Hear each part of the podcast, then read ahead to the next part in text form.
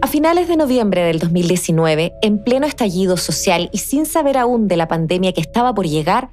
la en ese entonces ministra de Educación Marcela Cubillos, actual directora ejecutiva del think tank Libertad y Desarrollo, vociferaba acerca de un presunto adoctrinamiento político en los colegios de parte de los profesores. Esto a raíz de algunos videos que comenzaron a circular con niñas y niños repitiendo cánticos, los mismos que se multiplicaban en las calles y seguramente en más de un hogar, contra el actual presidente de la República y de otras consignas como el fin de las AFP. Por supuesto, el Colegio de Profesores levanta una alerta respecto a la falta de reflexión y el alarmismo exagerado de la hoy exministra. Mario Aguilar, cuestionó las cifras que entrega Marcela Cubillos, ya que se habló de 28 denuncias cuando en Chile se sabe que hay 7.500.000 apoderados.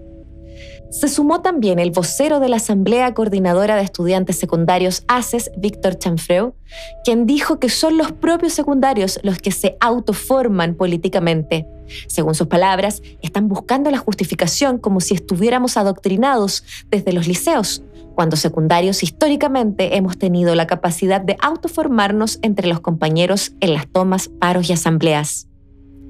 Toda esta parafernaria comunicacional y este populismo legislativo se cae a pedazos cuando la misma constitución que ella defiende señala que la enseñanza reconocida oficialmente no puede orientarse a propagar tendencias político-partidistas teniendo el ministerio y la superintendencia instrumentos para combatir aquello. Por supuesto, si se trata de proyectos educativos, pero no respecto a las prácticas individuales.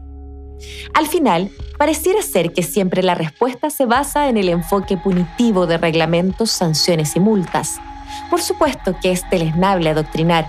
pero esto no debe confundirse con crear un espacio académico y educativo para abordar los temas que tienen relación con la vida democrática espacios de participación para canalizar y problematizar esos cantos que escuchan en las casas y en las calles, de que los niños, niñas y adolescentes pueden ver el mundo a su alrededor y opinar al respecto.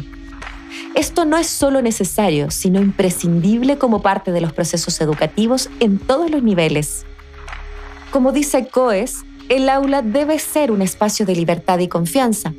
un proyecto legislativo como el que pretendía impulsar Marcela Cubillo sobre el adoctrinamiento político solo logrará regular la conversación y el debate en el aula, limitando el pensamiento crítico, la reflexión y la argumentación de ideas, coartando la libertad docente e impactando negativamente el desarrollo cívico de las y los estudiantes.